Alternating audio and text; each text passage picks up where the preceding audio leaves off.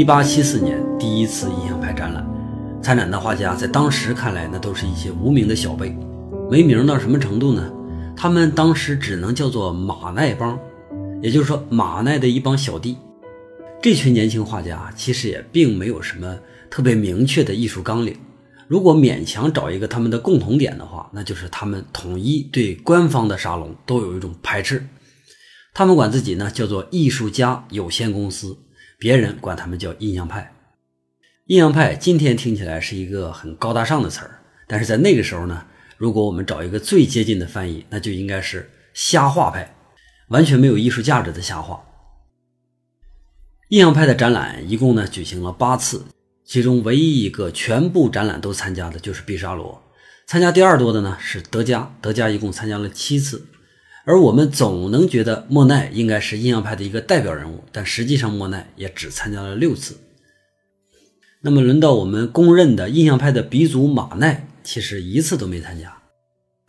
在印象派的内部，其实它也存在着各种不同的声音，甚至有一些声音呢还是完全相反的。比如说莫奈、雷诺阿，他们俩呢都崇尚户外写生，但是德加就特别反对户外写生。他甚至还扬言说：“如果我当权的话，那我就要组织一个宪兵队，逮捕一切跑到户外写生的画家。”德加也确实是一个怪人。以后呢，咱们一定还会找一期聊他。今天不讲他了。我要讲的是这个所谓的印象派里边，从一开始其实就是一个散乱的组织。而我们的主人公塞尚呢，他很快就意识到这个问题，于是把自己从里边分离了出来。因为他发现印象派就要走到一个自然主义的陷阱里边，而他崇尚的是古典主义。古典主义和自然主义之间的区别是什么呢？古典主义更注重的是人文精神，自然主义呢更注重的是反映自然的生动性。我打一个一般贴切的比方吧，古典主义看人的精神，那么精神呢往往就会接近悲观壮烈；自然主义呢则是看重人的肉体。肉体呢，往往是充满了那种欢愉和欲望。自然主义之前最高峰应该都是洛可可时期。我们可以看到啊，洛可可风格基本上就能算是一个超级的享乐自然主义风格。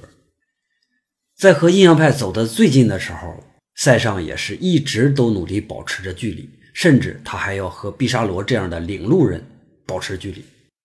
当塞尚自己都觉得自己受毕沙罗的影响太大的时候，他就果断疏远了这个曾经的导师。上一期我们讲到，七三年、七四年这两年呢，塞尚其实向人家毕沙罗曾经学习过，那是在奥维尔。其实呢，在这段时间和他们一起去奥维尔的，不光是他们俩，还有另外一位画家叫吉约曼。吉约曼其实和他们也是很早就认识了，和毕沙罗一样，吉约曼也是一个性格非常温和的人。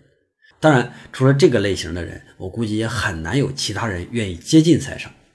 吉约曼和毕沙罗的画稍微有一些不同，他的作品呢看起来比毕沙罗的要更加粗糙，但是在塞尚看来呢，就是他的作品要更具精神性。在塞尚疏远了毕沙罗之后，他就搬到了吉约曼的隔壁，这已经是一八七五年的事了。据说这段时间塞尚经常和吉约曼在一起讨论艺术，而且呢，他还曾经临摹过一张。吉约曼的作品。一八七六年，他又一次离开吉约曼，回到老家埃克斯。这次呢，就让他错过了第二届的印象派展览。这次展览其实是最热闹的一次，因为两派评论家针对新艺术展开非常非常激烈的辩论。在报纸上，两方是连续不断的发表意见。看起来，印象派变成主流艺术已经成为一个既定事实了。塞尚虽然人在老家。但是他非常清楚巴黎现在正在发生了什么，他也知道印象派的这次胜利和自己毫无关系，这就挺让人纠结了啊！作为最早的革命分子，眼看着革命就要胜利了，自己呢却偷偷的脱离了队伍。我们很少会看到这样的人放着那种现成的便宜不捡，是吧？那塞尚的脑子里边究竟他在想什么呢？如果说他这段时间他的作品已经成熟了，那没问题，因为我们都相信他的眼光。但是问题，他并不清楚自己究竟应该往哪个方向走，远远谈不到成熟。他非常喜欢三个人的作品，分别是普桑、鲁本斯和莫奈。对塞尚来说，这三个人呢，分别对应着艺术家三要素中的最高成就：普桑的精神、鲁本斯的手和莫奈的眼睛。但是他既不能像普桑那样回归细腻的古典画，因为普桑呢太过于注重素描关系，他让那个画面显得极度的拘谨。当然，他也不能像鲁本斯那么的潇洒。第一个，他没有鲁本斯那么好的手上的天赋；第二个呢，就是他认为鲁本斯过于的理想化了；最后就是他不能像莫奈那样，根本就不在乎形体，只在乎光线和色彩，因为他认为印象派的画太过于接近自然。缺少了艺术所必要的那种永恒性。我们看这个时期的塞尚，他隐约的知道自己究竟想要什么，他明确的知道自己不想要的是什么。但是，知道不知道，这都是理论家做的事儿。对于一个画家，这是远远不够的。画家必须用作品来表现，而塞尚呢，缺的正好是能够代表他的作品。在经历了两年多印象派的尝试之后，塞尚是左思右想。终于呢，又回到了自己的老路。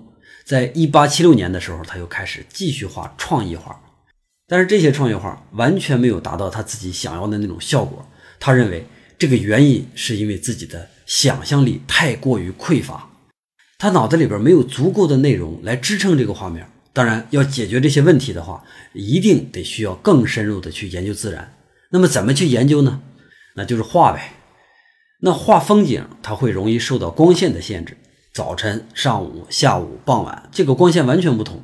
一不小心被光线控制，又会回到印象派的那套东西。画风景不行了，那画人物呢？受模特的限制，模特一会儿一动，这个东西呢非常难长时间的去固定观摩。那么最后剩下一个东西是什么呢？就是静物。静物首先它不会动，而且它放在室内受到光线的影响也会比较少。唯一的毛病那就是苹果会慢慢的腐烂掉。但是好在整个腐烂它需要一个过程，一般十几天的时间，这个时间呢足够画完一张小画。第二年，也就是七七年，塞尚又回到了巴黎，开始潜心的研究静物画。在历史上啊，静物画是一个非常小的母题，执迷于画静物的画家其实并不多，仅有的那些呢，也都是呃自然主义者。塞尚知道他和这些人的区别，他不会为了去重现静物的表面效果而画。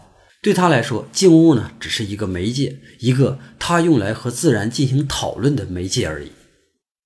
接下来我们就要看画了。这几期我一直在着急讲这些历史的背景啊，画讲的非常少。今天呢，就给大家好好的补上。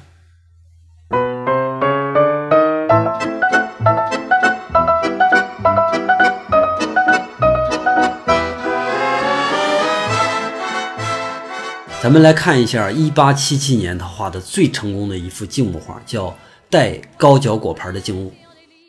对于大多数有传统观念的人来说啊，这是一幅坏画。我来细数一下它的败笔。首先是造型，塞尚连盘子的透视都没有办法画准，一个好好的圆盘子在他手里头变成一个很扭曲的形状，而旁边的那个透明水杯也是，看起来简直都像一个方的杯子，而且左右还不对称。这种造型手法和我们期望的那种造型大师啊，差别不是一般的大。再有呢，就是我们看一下背景啊，按照我们的理解啊，背景应该是一块有花纹的灰色衬布，但是塞尚呢画的那些叶子非常不合适，好像从衬布里边长出来一样，像一个立体的。本来是一个平面的装饰，却显得过分的立体化了。再有就是比较笨拙的手法。塞尚的画这个时候看起来还像一堆马赛克一样，一排一排特别细小的笔触，让这个画面显得非常的破碎。在很多人看来，这个画根本就不写实。咱们回忆一下卡拉瓦乔画的苹果，这两张画在细节上那相差太远了。最后一个，我们要看色彩，在没有一个光线环境的情况下，这个色彩啊看起来有点过于主观。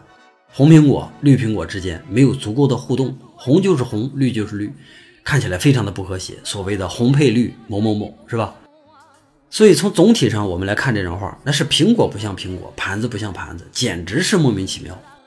以上我说的这些所有的话，都是当年人们对这张画的批评，不是我说的啊。注意，这个时候其实已经是第三届的印象派展览了。第三届什么意思？老一代的评论家已经不存在了。这个时候活跃的全都是支持印象派的，但是即使这些所谓的新派评论家仍然没有办法理解塞尚的画，这个塞尚为什么要这么去画画呢？于是塞尚也就变成了第三届印象派画展里边唯一一个受到侮辱的画家。咱们先不理他们到底去说什么啊，咱们试着相信自己的眼睛，我们自己去看看，去自己分析它。首先，我们看这个形状的不合理性。用我们平常的话说啊，这就是形不准嘛，对不？比如盘子那个顶边根本就不是一个完美的椭圆形。但是啊，我们仔细看就会发现，塞尚的这些错误的形状看起来虽然是确确实错了啊，是错误，但是并不幼稚。我相信大家啊。都有能力分清楚哪些是小孩子因为控制不好自己的手画出来的错误，而哪些呢是故意为之的错误。塞尚这种就属于后者，是故意为之的。他这种故意改变物体的形状，特别像哥特时期那个雕塑作品。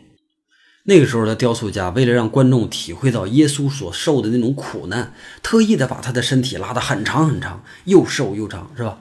那种是强调性的夸张变形。而塞尚这个呢，肯定是不是强调我不知道，但他至少是主动的。对他来说啊，一个非常合理的椭圆形看起来太过精准了。它和大自然对形状的那种随机处理，比如说苹果，每一个长得都不一样，对不对啊？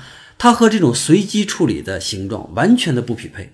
所以，为了让这个盘子、杯子这些工业用品能够完美的融入到这张画里边，那对不起，我必须得主观去调整你的形状。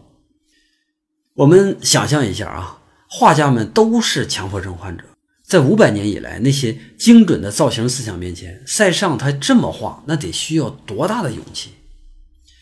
我们再看另外一点，塞尚对于轮廓线的处理，自从达芬奇以来，虚实就成了画面中一个极端重要的语言。远处或者边缘的东西要虚一点，前面或者中间的东西要实一点。这样呢，就能在平面上创造一个魔术般的立体感或者是空间感。正是因为这条法则，让艺术家们必须得小心翼翼地掩藏好事物的边缘线。一旦他们过于突出啊，就会抢了中心的戏。这样呢，就像那个我们的春晚小品主角与配角一样，在我们习惯的绘画系统里边，这个主角啊、配角啊，他们的地位分配啊是非常严格的，尤其是西方艺术。我们看看达维特那个画的拿破仑加冕。我在新古典主义和拿破仑那期里边讲到了这张画，那里边有那么多的人物，那么大的场景，但是拿破仑和约瑟芬一样会非常显眼，成为视觉中心。不过这个传统在塞尚这张画里边就被打破了。我们看一下苹果的轮廓线，每一个都非常明确，而且非常明显。他好像是故意的，要让我们把所有的地方都看得很实。当然，他这么做并没有影响立体感啊，甚至他这么做还让苹果变得更加结实。但是呢，它结实的不像一个苹果，而是像一块红色的石头。哎，你说苹果、石头，这可是完全不同的质感。绘画本身不是应该画出物体的质感吗？咱们想一想，我以前讲过的维米尔，那是多么的追求质感。可是为什么塞尚会把这么重要的东西给忽略掉呢？这个问题咱们先不着急找到答案，我们继续看画，看多了，自然而然答案就出来了。接下来我们要看笔触，塞尚的笔触啊，几乎都是从右上方到左下方排列的那种短笔触。我上大学的时候，我学的呢是古典油画，当时我学画画的时候，每画一遍。都要用软毛的刷子左右的清扫，趁着这个颜色没干的时候，把那个我们画上去的笔触啊给扫没、扫平，这样呢就能让那些突兀的笔触变成特别柔和的过渡。这个工序啊，在古典画里边是一个非常必备的过程。弱化笔触可以让画面显得非常的细腻光滑，但是咱们这位塞尚先生又跟这个反着来了，他不但不弱化笔触，甚至他他还去特意的强调它。为了让这个笔触更明显啊，他会在这个一排笔触中间留下一些空隙，或者说在一笔颜色上边，哎，轻轻的沾那么一点黑色，然后就不经调和的直接在画上画。我们看到盘子后边有两排笔触，就是这么画的。仔细看一下，在白盘子这个对比下，那两排笔触显得非常的刺眼。这些被保留或者说被设计好的笔触，让这个画呢看起来有了另外一套秩序。和古典画那种安静的画面相比，塞尚画画的动作、塞尚画画的情绪都被完好无损的给保留下来。最后，最后，我们看一下这张画的颜色。色彩一直是塞尚被认可的一项天赋，之前我们已经提到过了。印象派都喜欢在色调里边呢突出光源色，就是光源的色彩啊，这样呢就好像给画能加上一层滤镜一样，看起来特别的和谐而且统一。比如说我们黄昏的时候看夕阳照下来的大地，那就是加了滤镜的，非常统一，对吧？在塞尚的这张画里边就非常难找到所谓的统一，红绿。黑、灰、黄这些颜色，每一个都是独立存在的。红色特别的红，绿色特别的绿，灰色啊特别的灰，相互之间没有什么统一性。但是我们要看到它单独的每一块色彩，其实都非常的丰富。不得不说啊，塞尚的色彩真的非常漂亮，而且在各种这些不统一的色彩之间，它居然显现出一种难以理解的和谐。正常我们认为的和谐都是红光笼罩下，黄光笼罩下，或者是冷光天光笼罩下，是吧？总而言之，是某一个光笼罩下的一片大地，这叫和谐。而在这儿呢，是没有任何统一的光线，一大堆独自各自为政的颜色放在一起，居然它还和谐。真的是只有在塞尚之后，我们在梵高的画里边才能看到和塞尚一样的对色彩的那种果敢。之前真的没有任何一个艺术家。敢这么做过。说完这几点，我们来总结一下：塞尚对于自然规律的认识真的是太奇妙了。说他无视自然吧，那肯定是不对的，因为咱们在画里边可以轻易的看到冷暖啊、明暗啊这些关系，对吧？但是如果说他尊重自然规律，那我们刚才讲了那么多例子在这摆着，那肯定也不对。所以我会用“奇妙”这个词来形容他的绘画思想。当我们不去纠结所有这些问题的时候，单单是停留在这张画面前，我们去安静的看它，我们会发现塞尚给我们呈现的那个美，要远远的超过这组静物自身所能给我们带来的。注意，这非常重要。无论是卡拉瓦乔还是夏尔丹，他们的静物作品都不会超越静物本身，因为那些画家他们的目标本身就是要在画布上完美的再现。而再现出来的东西本身就是两维的，原物是三维的。你画的再像，也就是仅仅是表面上接近。所以，所有的古典写实静物最大的问题都在这儿，你永远都是一个追赶自然的过程。在古代，画画的题材有很多，比如说肖像画，它有一种价值，什么价值呢？留念价值啊，它可以给人留念啊，我的爷爷长成什么样啊，我画出来他的像，然后给我的孙子留着看，对不对？然后还有一些呢，历史画、宗教画，它其实是有那种很强大的说教价值；而风景画呢，它是有旅游价值的。比如说，我在我的墙上挂一张海景的画，就好像我的墙上多了一面窗户嘛，对不对？我一打开窗户，就是一片大海，对不对？它就有这样的感觉。但是静物画呢，它就是一种情调画，除了画家拿来炫技以外，价值非常的少，所以没有几个画家真正专门的去画静物画。中国画家特别喜欢画静物，那是因为我们坚信万物皆有灵，一个梨、一片叶子都有它自己的精彩。西方画家可绝对不会这么想，即使是塞尚啊，他也不会这么想，他就是简单的想在静物身上找到一种描绘自然的一种手段。但是他画静物的这个实验却是歪打正着，让塞尚逐渐的就清晰了自己那种终极的追求到底是什么。这个追求是如此的大胆，以至于从来没有画家敢这么做过。他要的不是绘画的内容，而是绘画的本身。为了这个追求，他本人必须得变成一个暴君，要蛮横的去拆解自然，按照自己的意愿在画里边再将自然重组。他的作品一定不能是自然的反应，而是凌驾在自然之上的一种绝对意志。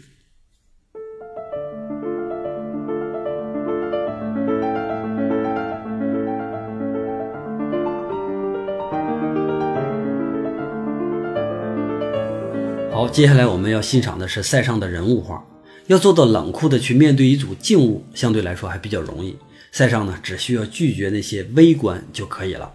但是人物就不一样，人物的气质、人物的情感、人物的动作、服饰，甚至眼神、嘴角，每一处都会把他引入一个写实的漩涡。他需要的意志力要明显比面对静物要更强大。但是人物终究是他需要跨越的一座高山。我们看看塞尚是怎么克服这个困难的。咱们看的第一张画是塞尚夫人所有二十七张肖像里边的其中一幅，除了塞尚本人以外啊，这是他画的最多的一个人物。我估计真是没有人愿意给他当模特了，是吧？没有人愿意被塞尚当做一个物体去看待。而且塞尚画画画的太慢，他需要观察很长的时间才能画几笔。我是挺容易理解他为什么会画这么慢啊，因为他在筛选，在提炼，这是一个很艰难的一个争斗的过程。他的思想要和他的眼睛看到的东西去争夺主动权，落在画面上的每一笔都必须得是属于画面的，而不是属于客观物象的。从这张画里边，我们就可以看到塞尚其实已经掌握了主动权。我们先看一下造型啊，不用有多么丰富的经验，就能看出这个造型上它的简单和强硬。人物的表面通常都是柔软的、圆润的。我们的衣服更是，如果我们的衣服太硬，穿着呢肯定不会太舒服，对吧？那么这两点就让我们的轮廓线上不可能出现那么多的直线，总会有一些形体上微妙的变化吧。但是塞尚把它们全部都忽略掉了，取而代之的是一个像几何形一般的身体。这块形状端坐在画面中央，让我们想起来曾经他。那个纪念碑式的画家肖像，和之前一样，塞尚还是没有忘记建筑般的绘画气质。我们再看一下，在塑造上，他仍然是利用笔触的分段来强调形体的转折。不过这张画看起来还不够坚决啊！在色彩上和其他印象派画家不同的是，塞尚并没有用过度的冷暖来突出这个空间。我们可以很明显的看到后面那个墙是一种暖绿。中间呢是一块红色，前面的人却是一种冷色的绿。那么从近暖远冷的这个规律上来看，这张画是反着的，对吧？那么色彩关系反了，塞尚能够依赖的只能是素描关系。高亮的皮肤部分，浅色的服饰，都是因为明度高，看起来离我们更近。远处的绿和红，是因为明度很像，所以相互之间就没有了争执。而是和谐的把整个人物从画面里边给稍稍拖出。咱们再往仔细里边看啊，你就会发现画人嘛，最重要的手啊、脸啊这些都被表现的特别粗糙，甚至有一些形状还不完整。虽然他们都被高亮处理，但是仍然没有一丝的权利。在塞尚手里边，所有的内容都必须要服从于整个画面的和谐，无论他以前有多么的重要。这张塞尚夫人像肯定是没有完全达到他的满意，至少没有像那张静物一样啊，看起来在人物画上还需要很长的一段探索的路。我们再看另外一张画，是一张自画像。这张画呢，画于稍晚的一段时间，大概是七八年，也可能是七九年。我们可以在这张画里边看到塞尚的成熟到底有多快。这个暴君哈，一旦他要登上王位，他的屠刀就开始。停不下来了。这是一张真正意义上的塞尚作品，因为他不用再纠结到底是普桑还是鲁本斯还是莫奈，他需要的东西都是非常自然的流露出来的。我们看到构图仍然是没有任何的戏剧性的构图，横线、竖线就像数学公式一样。我们知道数学、建筑、音乐，当然再加上塞尚的绘画，它们都是一样的平衡和稳定。我们在看色彩的时候。这个时候，塞尚已经完全可以熟练地应用印象派的那个分色画法了。比如说，在脸的暗部，我们就很明显能够看到很多色彩的并置。不过，这些并置的笔触要比印象派其他的画家看起来更加的克制，也更加的冷峻。体积感也一直是塞尚所追求的。达芬奇的素描理论这时候还在他的画面里边发挥作用，还是那个一段一段有方向的笔触，让这个人物显得特别的厚重。最后就是我要说的画法。原来塞尚所坚持的那个厚涂颜料的画法，现在呢被更清晰、更松动的笔触所代替。几乎他现在每画一笔都是非常自信的，这一点就特别像他的偶像鲁本斯。我们在赞赏塞尚的时候，同时其实也在惊讶一件事，那就是塞尚的写实。这张画像画在四十岁的时候。我们在镜子里边看到这个画家，一个秃顶发福的大叔，兀自在那儿对镜自观。这个人既没有自怜自爱，也没有目光如炬，看起来是毫无表情。塞尚甚至压根就没拿自己当个人去观察、去表现。他看到的自己和一个静物几乎是差不多的。静物在他手里有人格，人在他手里失去人格。所有这一切，在他的画里边都是冷冰冰的，但是都自有自的规则。即使这样啊，我们还是认为他画的非常的写实。如果他今天还活着，坐在那个位置，让我们对比的话，我觉得这个画应该和人是一模一样的。这就是他这张画能给我的信息。我们再换到其他画，其实也是一样的。我们再看一下他后期画的一张人物，虽然这个人的身体被拉长了啊，头和身体的关系好像也不那么准确，但是我仍然觉得这张画几乎和当时的情况应该是一模一样的。塞尚就是拥有这样的一种能力，我们看上去像障眼法，无论他画的和真实的有什么明显的偏差。还是能够说服我们去相信他，现实就应该是他画的那个样。梵高、高更他们都迷恋塞尚这个魔法，有了这个魔法，写实的极限就已经不再是物体本身，画家完全可以超越对象本体来画出更美的写实画。仅仅用了三年的时间，塞尚就从矛盾里边走了出来，他现在对自己的方向非常的满意。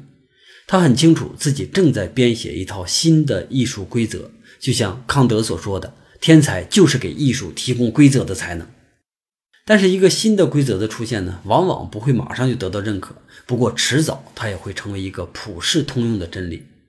塞尚可是知道一个真理到底有多么的重，而承受如此大重量的人，势必也会失去他正常的人生。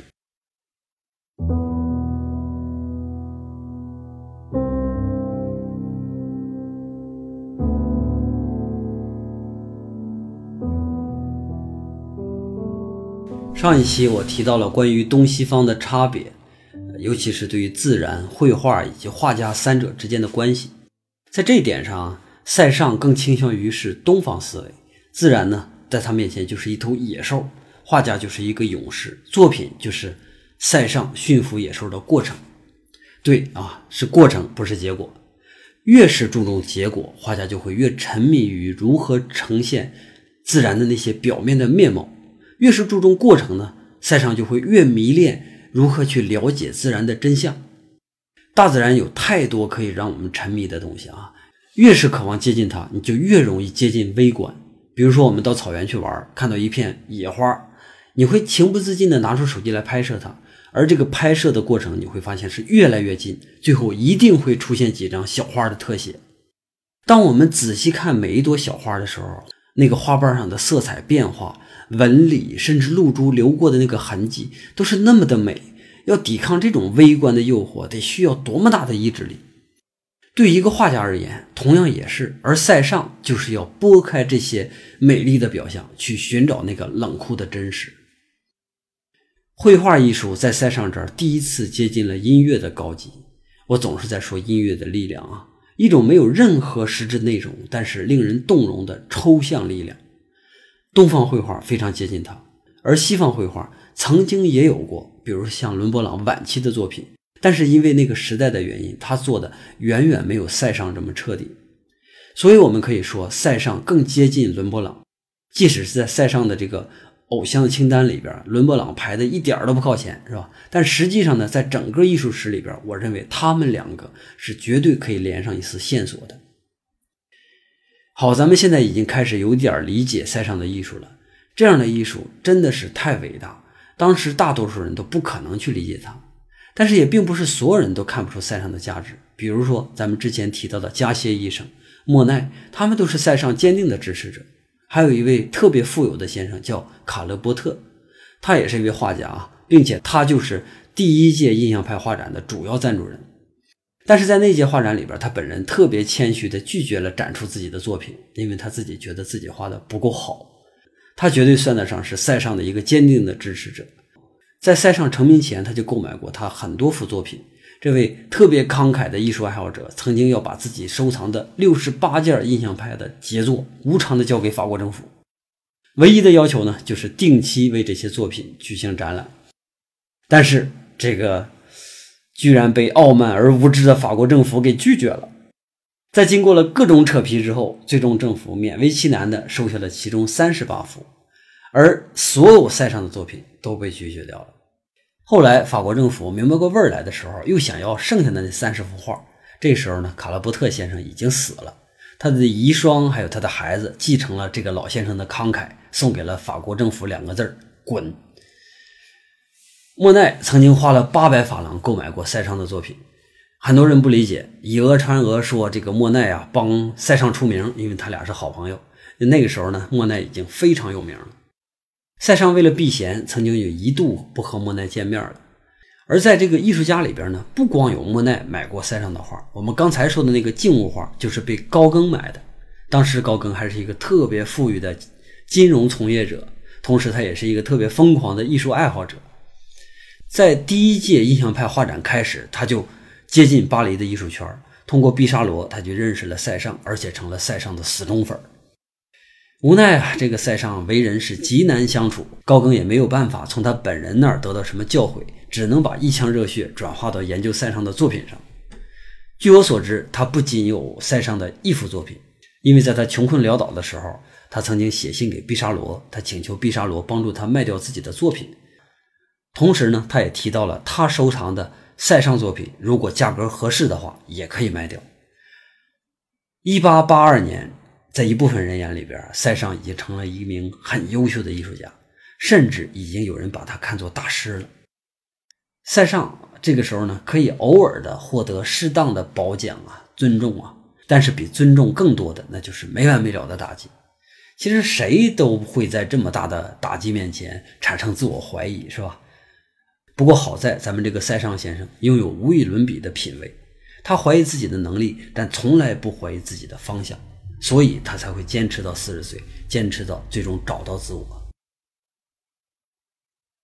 在七七年到八二年之间，塞尚仍然住在吉约曼的隔壁。谦虚的吉约曼从一个老师的级别，慢慢的呢变成了塞尚的信徒。最开始的时候。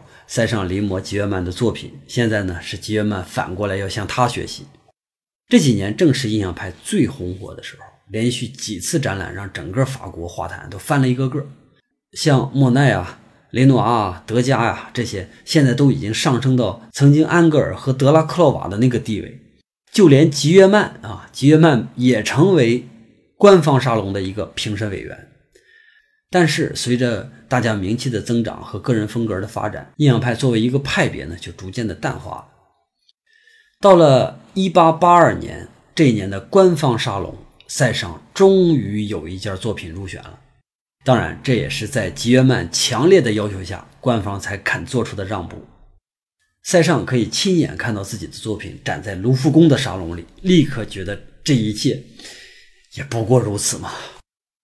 十几年前，他曾经为了获得一个落选者沙龙的名额，都几次三番的给市长写信。那个时候，落选者沙龙因为马奈的原因被关掉了，而自己的作品呢又没有入选沙龙，所以他非常希望有一次机会能够展览，于是就疯狂的写信要求重新开放落选者沙龙。他的请求根本就不可能得到实施。市场办公室非常礼貌的给他回了一封用客套话写成的信。十几年之后，他现在被选到了正式的沙龙，像走后门又像奥兹利混来的那种参展名额，看起来真的是超级讽刺。不过塞尚也不在乎，因为他这个时候已经准备离开巴黎了，他要重返普罗旺斯，这一次要比任何一次都要彻底。他厌倦了越来越轻浮的巴黎，厌倦了越来越虚无的名声，甚至他厌倦了那个已经不再单纯的妻子。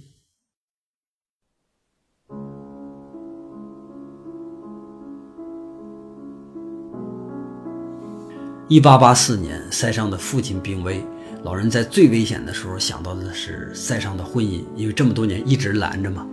塞尚就是一个私生子，所以这个老人不希望自己的孙子和儿子这个童年同样的不受认可，他决定接受玛丽·霍滕斯·覆盖，就是我们之前说的塞尚夫人。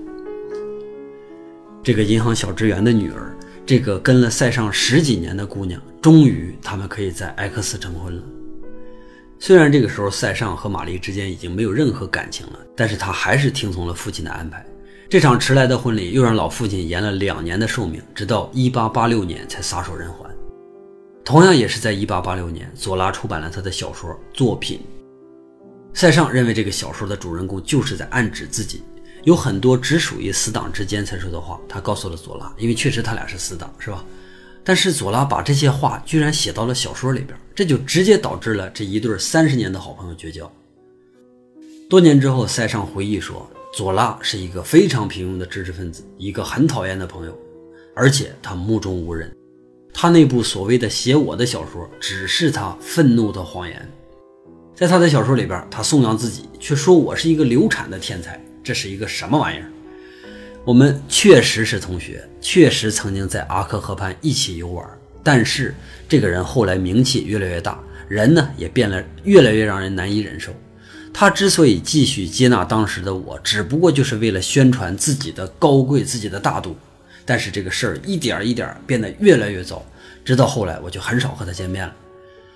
但是等到某一天，我收到了那本作品，我终于看清楚了他是如何来看待我们两个之间的朋友关系。这对我来说简直就是致命一击。这本书真的是太可怜了，就像左拉可怜的文学水平一样，而且是谎话连篇。我认为左拉一生里边唯一的一次还能看的文章，就是他给总统写的那封公开信，其他的都不入流。我是没读过左拉的小说啊，不知道是不是像塞尚说的那样。不过左拉在艺术界的成就确实和塞尚相差太远，他最多也就是绘画界里边的吉约曼啊，他们俩应该算是一个档次。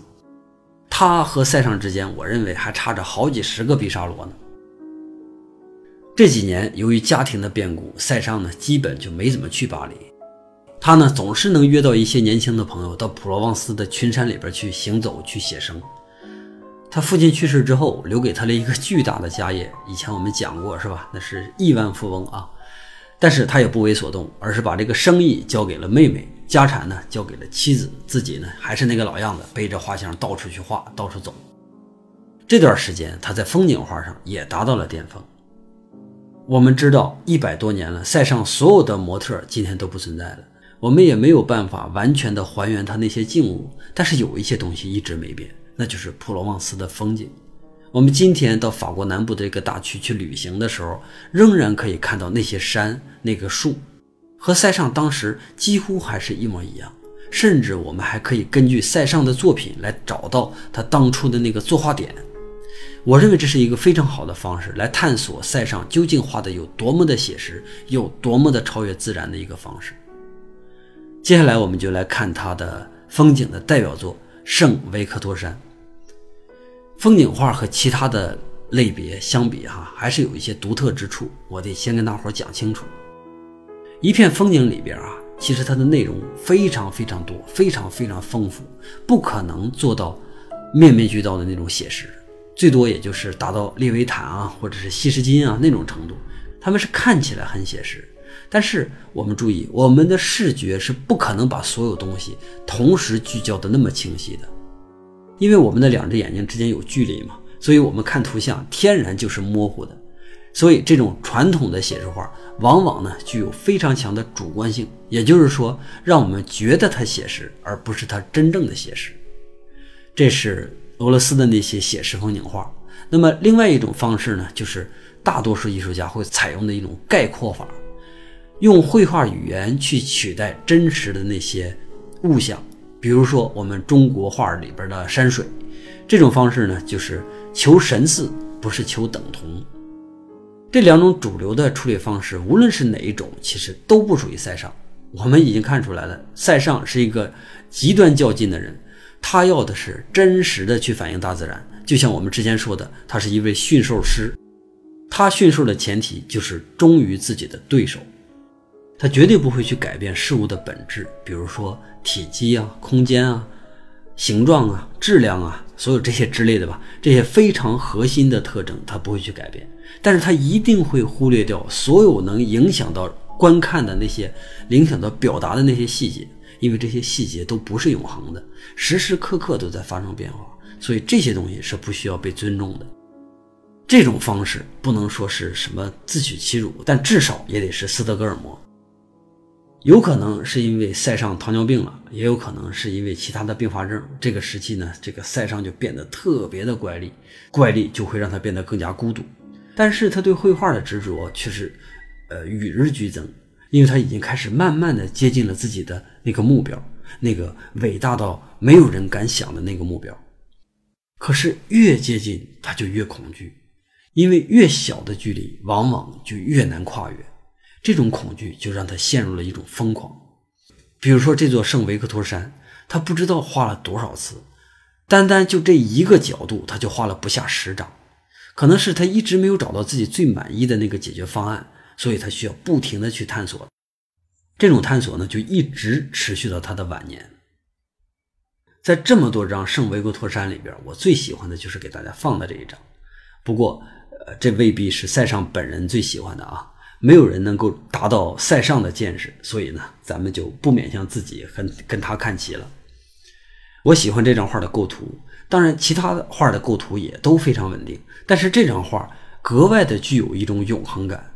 在处理山谷和树枝的那两个形状的时候，一下就想到了阿拉伯的装饰艺术。塞尚一直都在拒绝平面画，对他来说，画的平面就基本上等同于丢了本质。而这一张呢，却不小心就流露出了他抽象的情感。其他地方，塞尚仍然是大胆的去概括啊，去简略啊，重组啊，就像他画其他题材一样。不同的就是在风景里边，他没有那么多的边缘线可依赖，所以他只能把所有的力气都放在到色彩上。塞尚曾经说过这么一句话：“世间万物都可以归纳成球形、柱形和锥形。”这句话被后来人称为经典。不过呢，也有那么一些争议。当然，争议不是说这句话是对还是不对，而是说这句话有没有那么高的指导性。我个人认为啊，当然是纯粹我个人认为，不代表任何主流的见解。我认为这句话被高估了。塞尚本人的理论能力和他的语言表述能力，他是远远低于他的绘画能力。这句话只不过是他说过的无数句话里边那个话论里边的一句。甚至我认为都有可能是断章取义的一句。年轻画家布拉克就拿着这句话跑到了普罗旺斯苦修几个月，终于悟出了立体派啊！这一点呢，就特别像金庸的《侠客行》里边看笔画都能练成神功。然后这句话就因为立体派的影响就被放大了。实际上，在我看塞尚的画里边，几乎看不到他这句话呃所谓的那种无处不在的指导性。也就是说，他本人。其实都不会非常严格的按照这个标准去衡量他的作品，那么这句话的高度确实是有待商榷的。塞尚作为一个理论家，我认为最起码也可以算上一流，但是一流的理论是没有办法表述清楚大师级的作品的，所以我认为塞尚并不能彻彻底底的讲清楚自己的作品。如果能，那根本就不需要后来那么多人去解读了嘛。其实这也是一种规律。艺术家画了作品，然后自己试图去解释它，然后观众发现，在所有的解读当中，艺术家这个通常是最不靠谱的。我这是说的那些优秀的作品，但是如果轮到了平庸的作品，哎，那倒是说的比画的好听。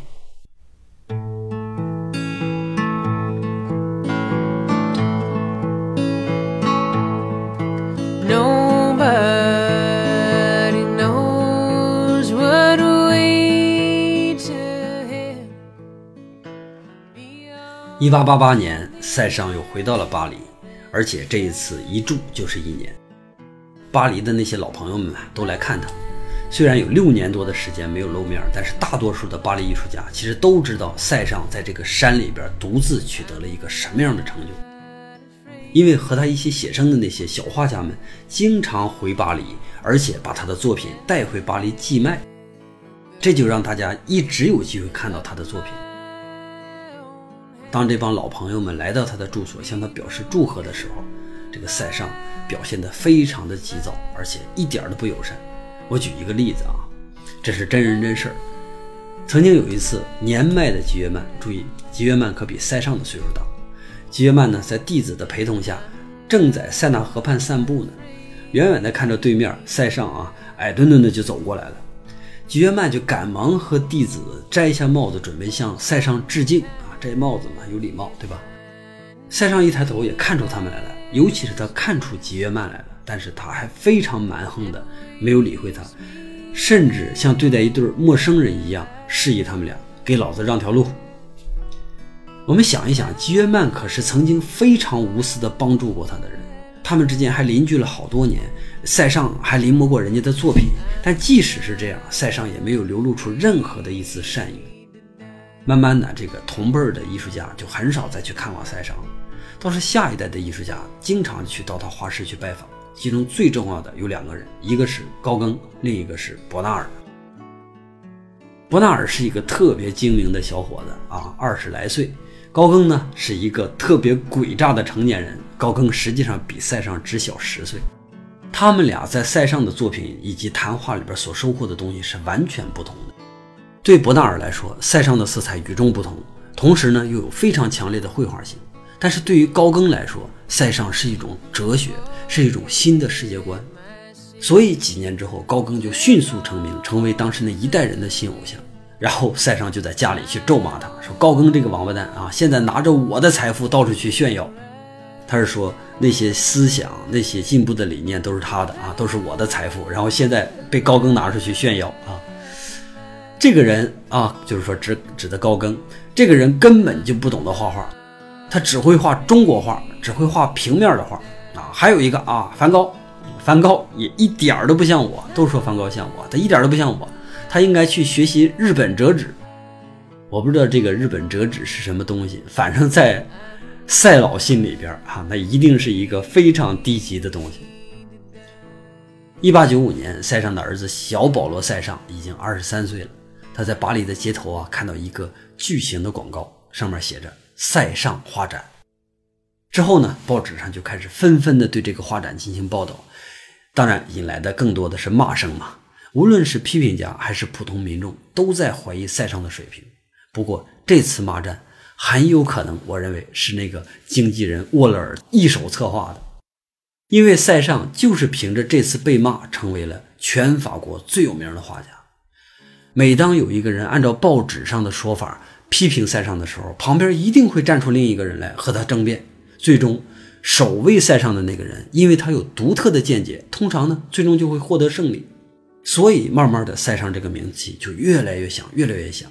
但是，塞尚本人他不看这种普通报纸，他只看《天主教日报》，所以他不知道自己的画展正在举行。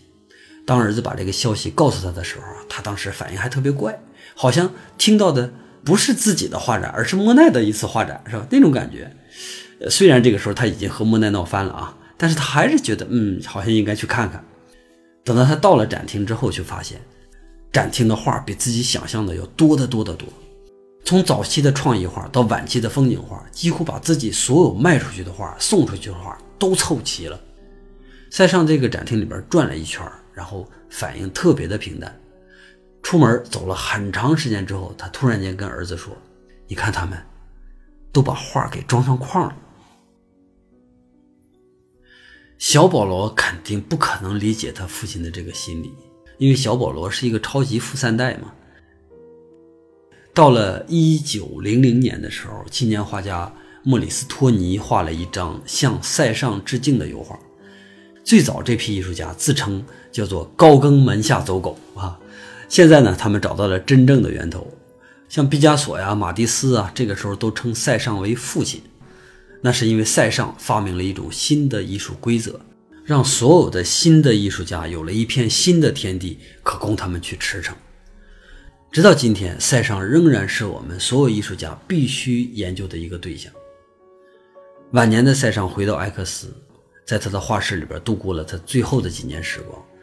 这个时期，塞尚的性格继续在变化，变得让任何人都难以接受，即使是小塞尚都非常少的接触到他。由于他眼睛生了病，所以没有办法再像以前那样走出去长时间的去写生，这就让他再一次回归到了创意画的主题。现在的他不再像几十年前那个毛头小伙子，被激情所摆布了。他把有限的激情都沉浸在对古典绘画的探究上，可是非常可惜。上天给他的时间太少了，如果再多给他五年，以塞尚的天赋和执着，他一定能找到另一片天空。也就是说，如果再给他五年的话，也有可能整个现代绘画都会随之改变。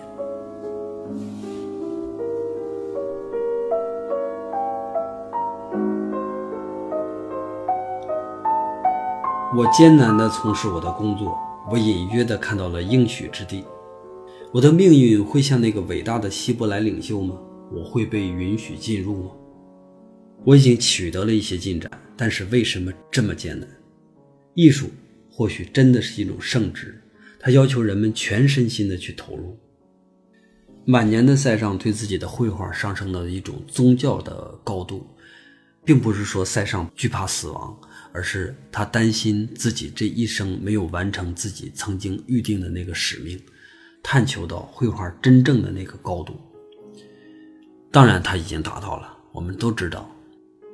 在节目的最后，我们再看一张画，这是我们没讲到的一个主题，就是玩纸牌的男人系列。我认为这个主题最接近塞尚对于绘画的贡献。他的绘画就像是一场博弈一样，主体、客体、媒介在不停地变换着角色，每一张牌其实都在试探。他要战胜的可不是普通的对手，那是几百年绘画的传统。对于胜利的渴望和对于失败的恐惧支配着他的狂热，这种矛盾足以撕碎任何一个人，除非那个人同时拥有卓绝的天赋和坚决，比如说塞尚。好，本期节目就到这儿，咱们下期再见。